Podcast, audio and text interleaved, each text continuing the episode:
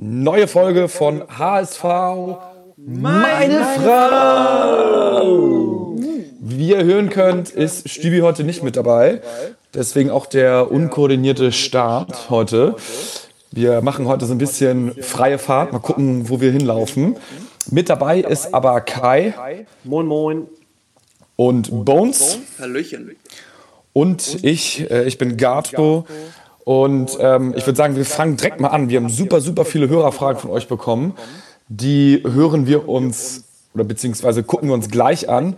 Erstmal an euch beide, Kai, Bones, ihr habt das Spiel gesehen. Ganz kurze Zusammenfassung. Wie fandet ihr das Spiel und wie ordnet ihr jetzt so die Situation ein nach den beiden Spielen, äh, die wir gespielt haben? Boah, erneut eine super krasse Achterbahnfahrt der Gefühle. Äh, ich war wirklich zwischendurch völlig fertig, weil ich wollte mir aus Protest das Spiel erst nicht angucken.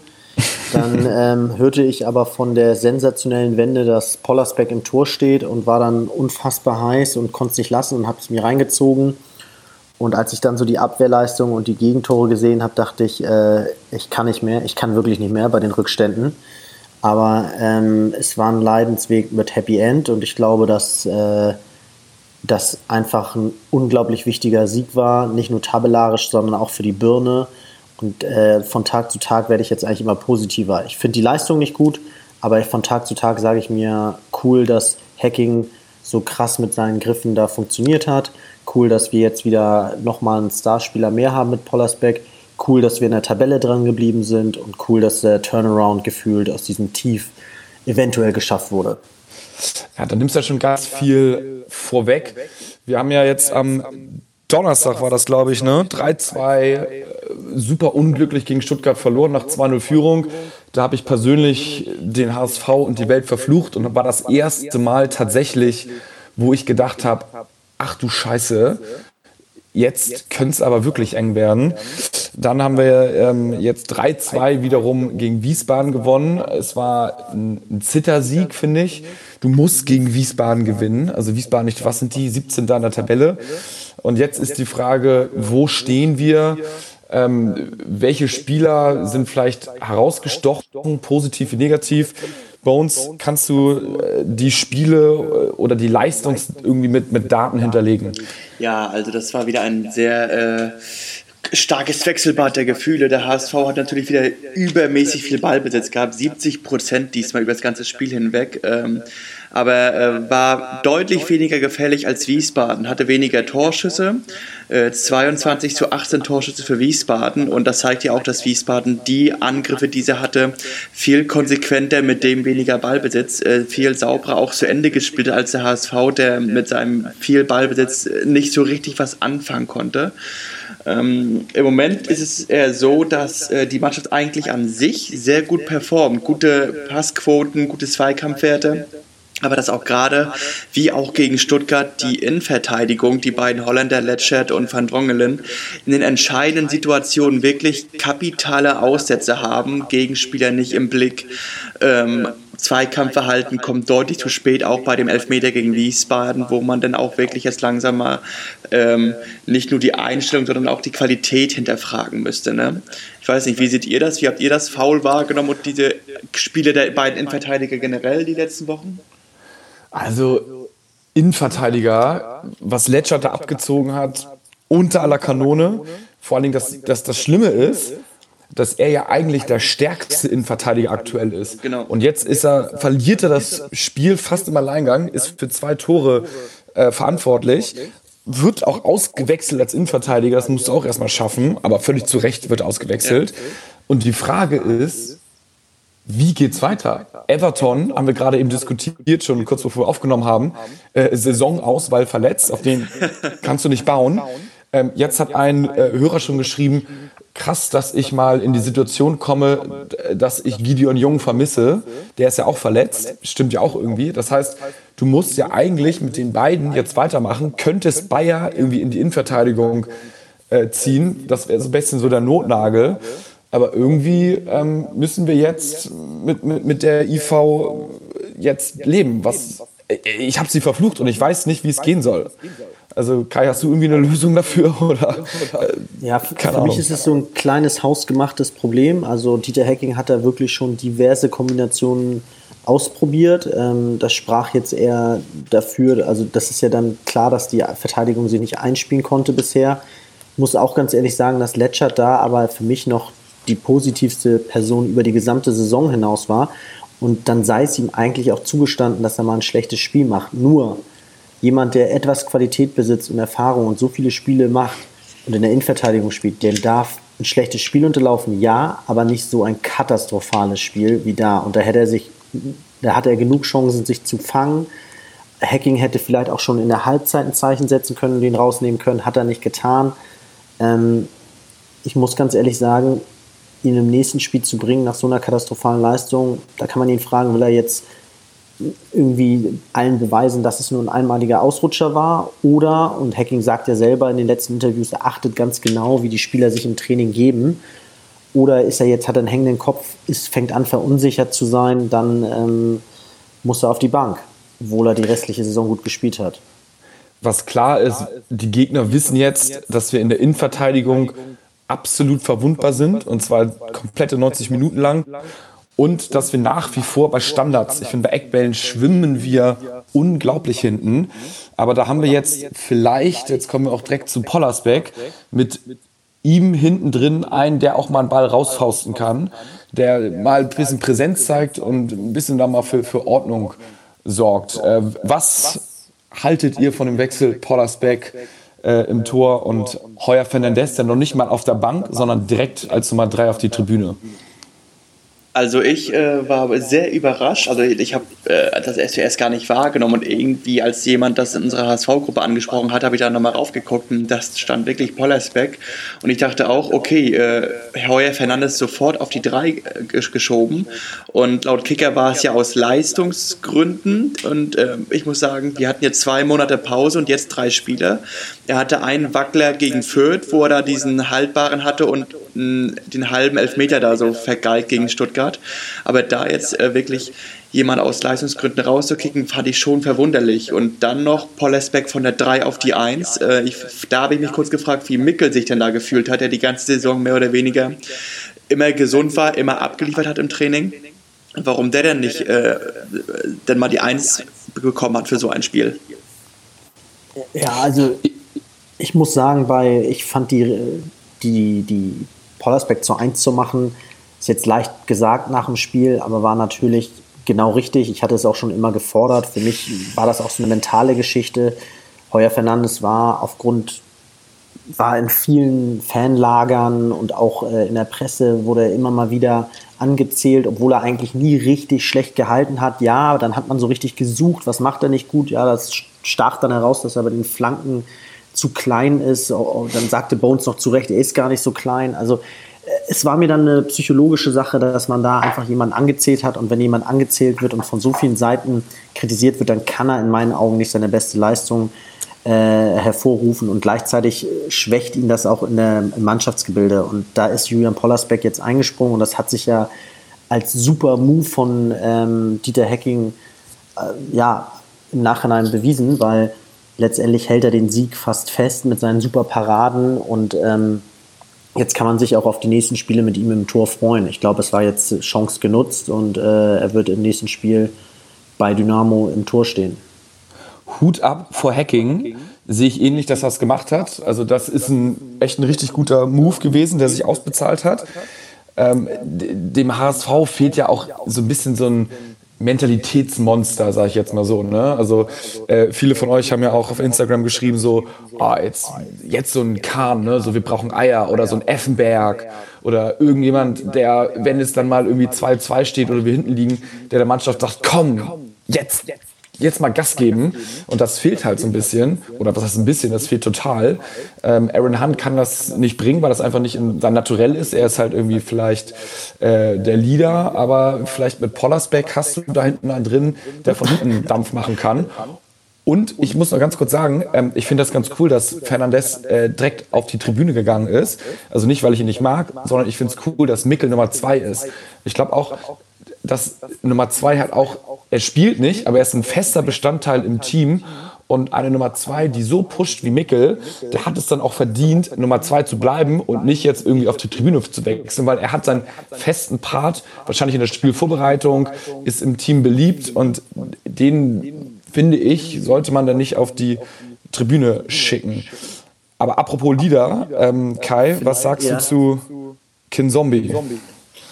Kin Zombie, sage ich, ähnlich wie, äh, ehrlich gesagt, Pollersbeck, hat seine Chance total genutzt, ist auch, geht auch mehr in die Schiene Kämpfer, hat sich in alles reingeworfen. Ähm, hat mich für ihn persönlich sehr gefreut. Da hat man mal gesehen, welches Talent er hat. Ähm, das ist bisher, finde ich, viel zu wenig aufgeblitzt. Und ja, ich bin der allergrößte Fan, immer die Spieler aufzustellen, die gerade einen Lauf haben. Ähm, und das wird das sind im Moment Ken Zombie und Pollersbeck. Aber ich finde es ganz lustig. Du hast ja gerade gesprochen von Mentalitätsmonster und wir sind bei Flanken weiterhin anfällig. Ähm, da muss dann ein Name genannt werden und das ist Kyriakos Papadopoulos, den man eigentlich äh, jetzt perfekt gebrauchen könnte. Er köpft die Dinger wie ein Weltmeister raus und grätscht in alles rein, was sich bewegt. Ähm, ist er fit klar, eigentlich? Ja, ich denke nicht. Er hat einen Sonderurlaub bis zum 30.06. Ich ja. würde jetzt mal behaupten, dass das bedeutet, dass er sich in den letzten Wochen nur Döner reingepfiffen hat. Aber jetzt mal ganz ehrlich, ne? Also Everton ist verletzt. Ja, ja, ist genau. verletzt. Also er kennt so eine Drucksituation. Er hat das leistungstechnisch eigentlich auch drauf er wäre jetzt tatsächlich ein Spieler, den du da bringen könntest, weil der halt auch äh, kämpft und grätscht und das brauchst du jetzt in den letzten Spielen. Da kommt es halt drauf an. Und bei den Standards ist er auch stark. Das wäre das wär natürlich ein richtig krasser Move. Aber ich glaube auch, der hat sich da Giros reingepfiffen, als würde es keinen Morgen mehr geben. Aber gut. Ähm, wir schauen mal ganz kurz auf die Hörer, auf die Hörerfragen bei Instagram. Ich glaube, also wir haben ungefähr so viele wie noch nie bekommen, gefühlte 50 Stück. Und 25 davon drehen sich um Pollersbeck. Zum Beispiel Mai Bonito fragt, waren die Umstellungen richtig? Ich finde schon, Polle war längst fällig und hat es super gemacht. Stefan 87, äh, schön, dass Polle wieder da ist. Hoffe nun auf einen starken Kinzombie. Kinzombie fällt mir gerade auch ein, nach dem Tor, nach dem, was war das, sein erstes Tor? 1-0 oder so er hatte wieder so einen Blick drauf, als würde er Menschen auffressen. Ne? Das war unglaublich. Aber da denkt man direkt, komm, es ist ein geiler Leader und auf den kann man bauen. So, ähm, was haben wir hier noch? Ähm, HSV-Nachrichten. Woher kommt das miserable Aufbauspiel? Nervosität? Was sagst du, Bones? Ich glaube, die haben mittlerweile ähm, echt Druck und Angst, dass es wieder nicht packen. Also man sieht den HSV-Spielen leider an, dass auch ohne Publikum äh, die Erwartungshaltung der ganzen Stadt auf ihn lastet und ähm, das macht einigen, glaube ich, schon richtig, richtig hart zu schaffen. Äh, Jatta, der die letzten zwei Spiele auch nicht performt hat, der überhaupt nicht mehr so richtig ins Spiel reinfindet, der wird jetzt auch von Hacking öfter draußen gelassen, weil da auch die Leichtfüßigkeit verloren gegangen ist und ähm, der einzige oder die einzigen, die damit gerade ein bisschen klarkommen, ist Leibold, bis auf diesen Aussetzer. Leibold die ganze Saison bisher überragende Werte. Und im Moment jetzt Poyan Palo, der immer besser äh, sich in Form schießt, die letzten Spiele. Also seit Corona oder in den letzten vier Spielen drei Hütten gemacht und jeder vierte Schuss ist im Moment bei dem ein Treffer. Ähm, schade, dass keine EM ist, weil der wird sich gerade richtig aufdrängen für den finnischen Kader. Der Sivi äh, fragt, habt ihr vielleicht eine stabile Defensive und eine effektive Offensive im Angebot? Effektive Offensive, muss ich da mal direkt sagen, haben wir ja aktuell. Also wir haben gar nicht so viele Chancen und machen dafür relativ viele Tore. Poyampalo macht zwar die offensichtlichen Dinger nicht, so wie er das 1-0 nach vier Minuten machen muss. Also das, na egal, also muss er machen, aber dafür macht er dann halt wieder ein paar, die, die man nicht unbedingt machen muss. Ähm, aber gut, das, das steht auf dem anderen Blatt. Ich würde halt, würd halt sagen, dass man im Moment ähm, die Taktik vielleicht so umstellen muss, dass man ähm, vielleicht mit einer Fünferkette agieren müsste, wo aus dem defensiven Mittelfeld sich zwei Spieler noch mehr fallen lassen. Weil letztendlich erkennst du, dass die Gegner sich taktisch aktuell immer mehr darauf einstellen, die Schwäche der Innenverteidigung auszunutzen. Und das machen sie, indem sie außen alles zustellen, die, die starken Außenverteidiger, und den Spielaufbau komplett der Innenverteidigung überlassen. Und damit sind die quasi schon geistlich und spielerisch so überfordert, dass das dann auch zu Lasten geht, zu Lasten der Rückwärtsbewegung geht. Und dementsprechend ähm, brauchst du eine doppelte Absicherung und das wäre dann eine 6 oder eine Doppel-6, die sich immer wieder in die Innenverteidigung reinziehen lässt, sodass einfach die Verantwortung nicht nur noch auf den Innenverteidigern in Form von Rick van Drongelen und Letschert liegt. Finde ich gut, ja. Und ich finde es leider auch ähm, offensichtlich, dass äh, ohne Duziak das Aufbauspiel völlig erlahmt ist. Ne? Also äh, als der wieder auf dem Feld war, ging das Angriffsspiel nach dem 2-2 richtig sofort wieder Richtung gegnerisches Tor und da war wieder viel mehr Esprit und äh, Lebhaftigkeit drin, also als Hand rausging und Duziak reinkam. Also das war wieder viel, viel erfrischender und ähm, das ist dann schade, dass der HSV oder Hacking es nicht hinkriegt, ein Aufbauspiel auf mehreren Schultern zu verteilen, sondern wirklich äh, das auf einem Menschen sozusagen komprimiert ist, mit dem das Spiel fällt und äh, ähm, funktioniert. Ja, aber das ist ja ganz interessant. Zum Beispiel Duziak und Jatta, zwei brillante Einwechselspieler. Lässt du sie lieber, wenn du dir aussuchen könntest, sie von der ersten bis zur 60. Minute spielen oder von der 60. bis zur 90. Ähm, äh, das hat er jetzt bei äh, Duziak gemacht äh, gegen Fürth und Stuttgart, weil er ja noch diese Bänderdehnung hatte. Äh, dass er die ersten 60 Minuten gespielt hat und jetzt hat er sich, glaube ich, entschieden, okay, Wiesbaden ist 17. Die müssen wir auch so packen. Ähm, deswegen kriegt er dann so ab der 50., 60. Minute dann seine halbe Stunde, die er dann, dann ein bisschen rumspielen kann. Dass es ja natürlich zu einem Spielstand kommt, wo es mit dem keiner gerechnet hat, 2-2 gegen den Vorletzten, äh, war natürlich, glaube ich, auch nicht äh, Hackings Plan gewesen. Aber er versucht schon ein bisschen die Belastungssteuerung danach der Verletzung bei Duziak äh, zu, äh, zu machen. Ja, muss ich aber ganz kurz, also ich bin jetzt nicht voll drin da am Thema, aber muss ich eigentlich widersprechen.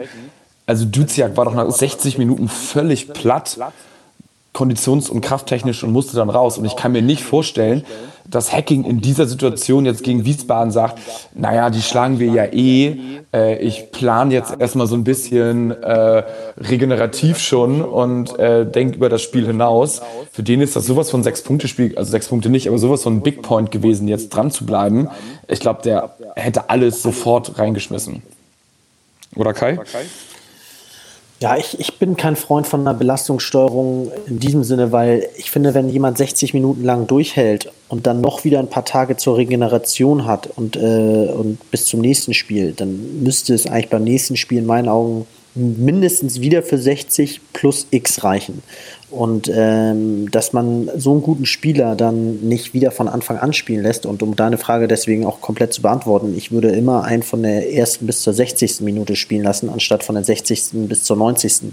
Weil ich einfach glaube, dass ähm, der Vorteil viel größer ist, wenn du in Führung liegst und dann in die letzten 30 Minuten gehst, als wenn ein Spiel ausgeglichen ist. Weil das bäumt ja auch, gerade wenn der zweite gegen den 17. spielt und das nächste, äh, der dritte gegen den 17. spielt und das nächste Spiel der dritte gegen den 18 das heißt, mit jeder Minute, wo ein Spiel ausgeglichen ist, wächst psychologisch der, äh, der, der Außenseiter in seiner Mentalität und der, äh, der Favorit äh, kriegt immer mehr Druck.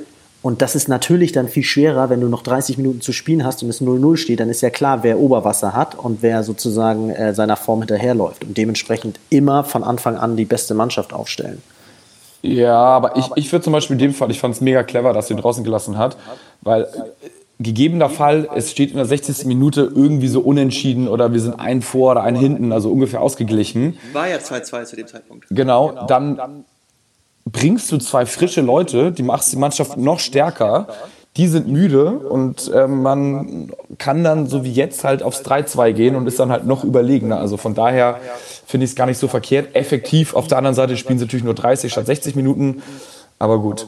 Ähm, ich habe noch hier von Morten Strüssmann und von Luis im Post eine Frage, die sich auf Adrian Fein bezieht. Ähm, Morten Strussmann schreibt, ich folge euch ähm, seit mehreren Jahren. Euer Podcast bereichert meinen Weg mit der Fahrer zur Arbeit. Ist schon mal gut. Äh, Frage zur nächsten Folge. Was ist los mit Adrian Fein? Er spielt wie Flasche leer. Fehlt ihm das Publikum oder woran liegt das Problem? Viele Grüße aus Dänemark. Ähm, Grüße zurück. Wie, wie seht ihr Adrian Fein in den letzten Spielen?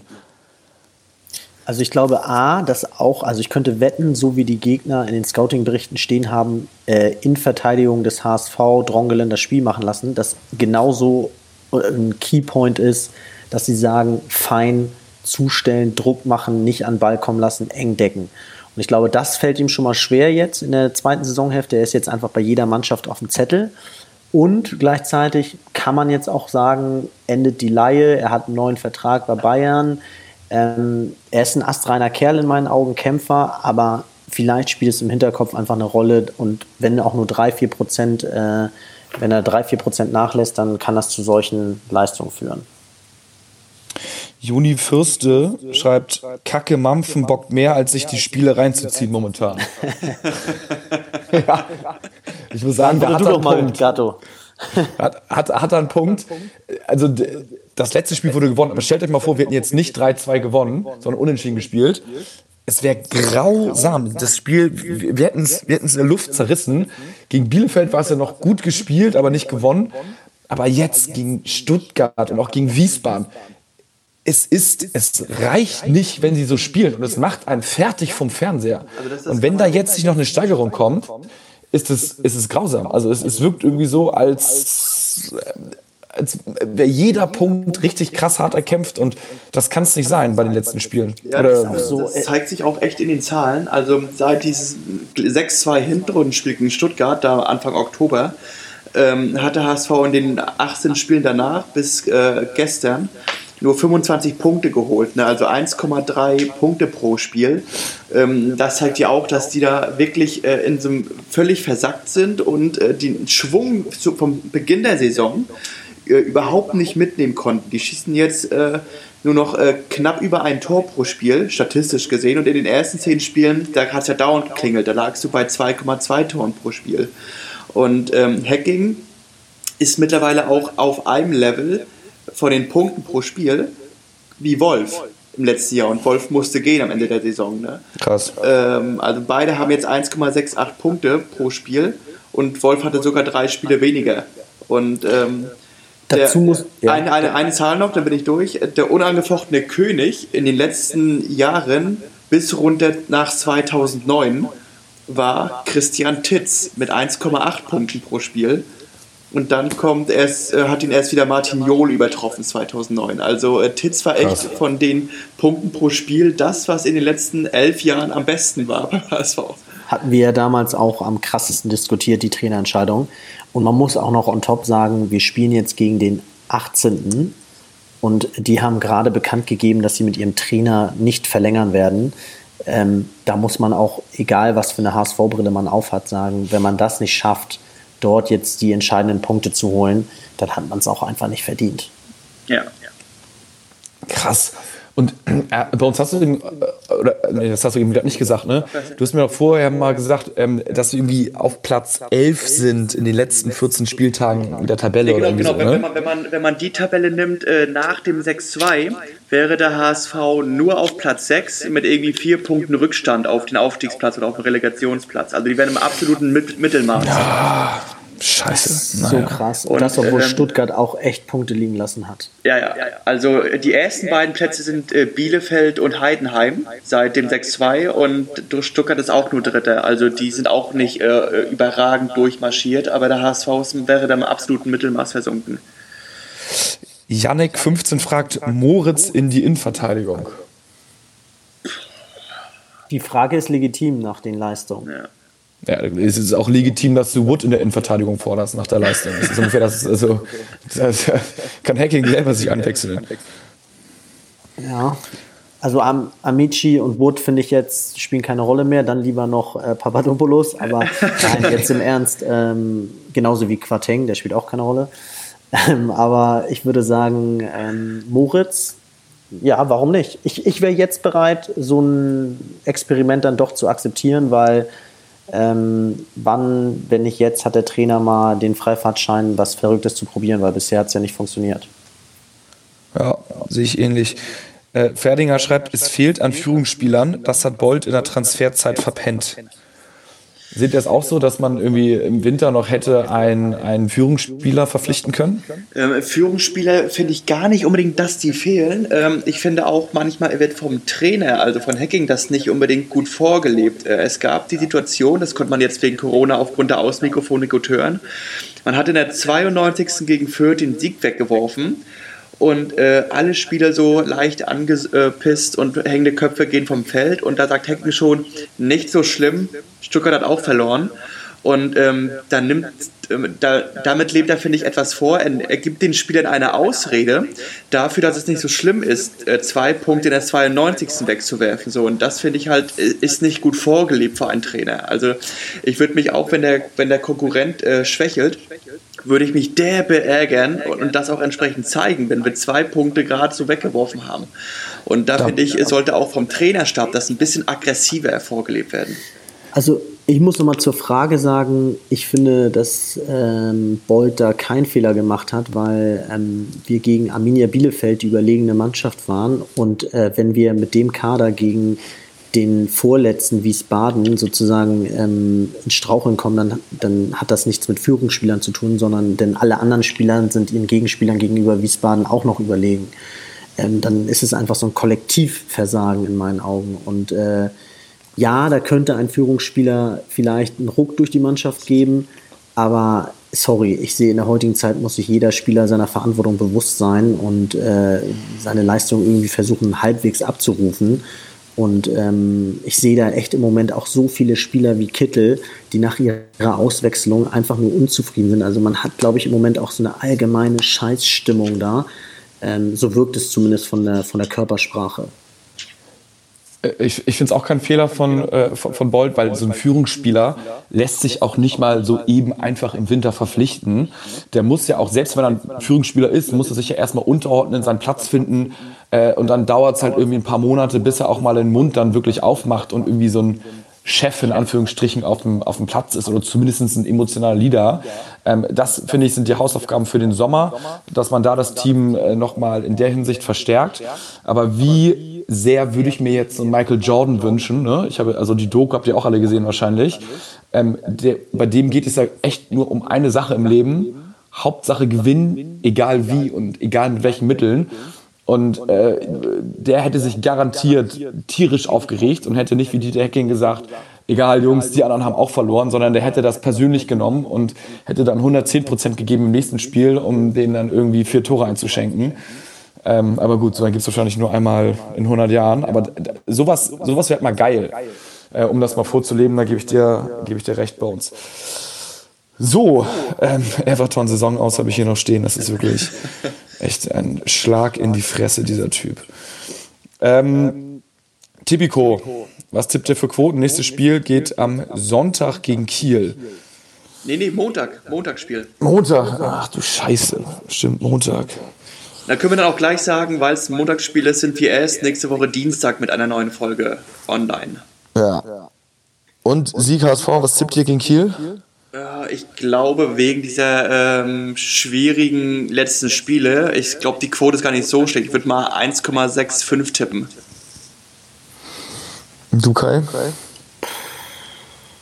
Kann ich ganz schwer einschätzen, aber gegen Kiel, die sind nicht schlecht. 1,80, 1,70.